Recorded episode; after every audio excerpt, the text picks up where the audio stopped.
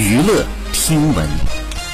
关注娱乐资讯，五月十一号，杜海涛在综艺节目当中正式回应了沈梦辰的催婚事件。据悉呢，在沈梦辰录制的《听解说》节目当中，沈梦辰爆料生活当中和海涛没有那么甜，两人呢也有烦恼，其中最大的烦恼就是被催婚。但是随后他又表示自己催不动海涛。很多网友认为，相恋多年的两个人迟迟不结婚，是因为海涛不想结婚；还有网友认为，沈梦辰这么好的条件，海涛不应该犹豫。